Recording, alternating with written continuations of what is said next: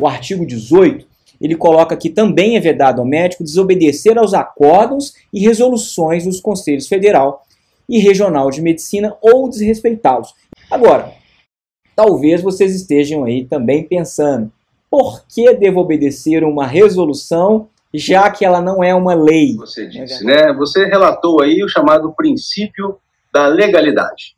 Essa é uma das garantias mais importantes presentes na Constituição e ela surgiu durante o desenvolvimento do direito constitucional, nos últimos 200 anos, como uma forma de proteger os indivíduos contra a arbitrariedade do Estado. Então, ninguém será obrigado a fazer ou deixar de fazer alguma coisa, senão em virtude de lei. Mas o que é lei? Né? A primeira coisa, a gente tem que entender o que é lei. Lei, juridicamente falando, é uma regra geral, impessoal, abstrata, imperativa, ou seja, ela não aconselha, ela determina, e inovadora do ordenamento jurídico, sendo emanada do Poder Legislativo. Então, essa é a definição de lei.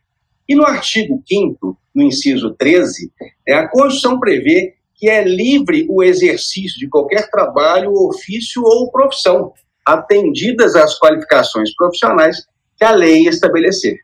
Dessa forma, quase todas as profissões podem ser exercidas por qualquer um, sem nenhum tipo aí de curso, nem nada, mecânico, né, um pipoqueiro, enfim, a maior parte das profissões, elas podem ser exercidas livremente, sem qualquer tipo de restrição, exceto quando sobrevier uma lei que estabeleça condições para o exercício profissional. E assim o é, por exemplo, no caso da engenharia, da arquitetura, da medicina, por exemplo. Né? Isso aconteceu em razão de uma especialização com a finalidade de proteger a sociedade em profissões que são extremamente sensíveis, né? E a facilidade aí para causar danos é grande e a necessidade de um conhecimento técnico é indiscutível, né?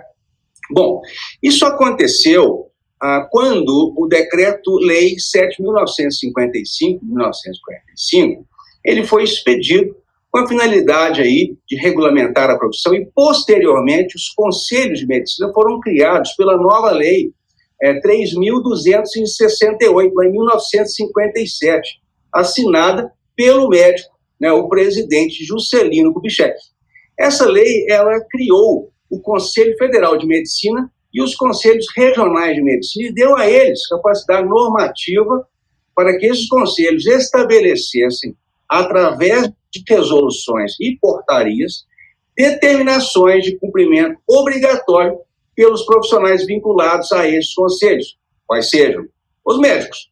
Né? Veja bem, uma resolução do Conselho Federal de Medicina, ela não pode me obrigar. Por que ela não pode me obrigar? Porque eu não sou médico. Agora, essa mesma resolução obriga o professor Leandro, na medida em que ele é um médico registrado e que, para exercer a medicina, precisa estar enquadrado nas hipóteses que a lei previu. Então, a questão envolve uma hierarquia normativa, hierarquia das normas jurídicas. Temos a Constituição no topo, abaixo da Constituição nós temos uma lei, no caso a Lei 3.268 de 57. E abaixo da lei nós temos a existência de resoluções que são espécies normativas chamadas de infralegais, que possuem seu fundamento de validade na lei. E a lei concede poder normativo compulsório a essas resoluções como se fossem leis, mas é uma lei, entre aspas, para aquela profissão específica. Então, uma resolução do CFM é de cumprimento obrigatório pelos médicos, pois a lei que criou tais conselhos previu que eles poderiam criar regramentos específicos para aquela área de atuação, mantendo, portanto, íntegro o princípio constitucional sobre o qual nós falamos, o princípio da legalidade.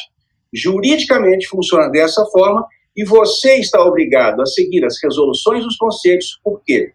Porque a lei determina que você siga. Né? Vamos pensar aqui, a Lei 3.268 de 1957, por exemplo, prevê quais são as atribuições dos conselhos regionais. Né? Dentre elas, conhecer, apreciar e decidir assuntos inerentes, né, atinentes à ética profissional, impondo até mesmo penalidades. Então, nós verificamos que a solução jurídica deste problema, ela envolve uma hierarquia normativa e a lei, ela avisa que os conselhos criarão atos normativos, chamados de resoluções.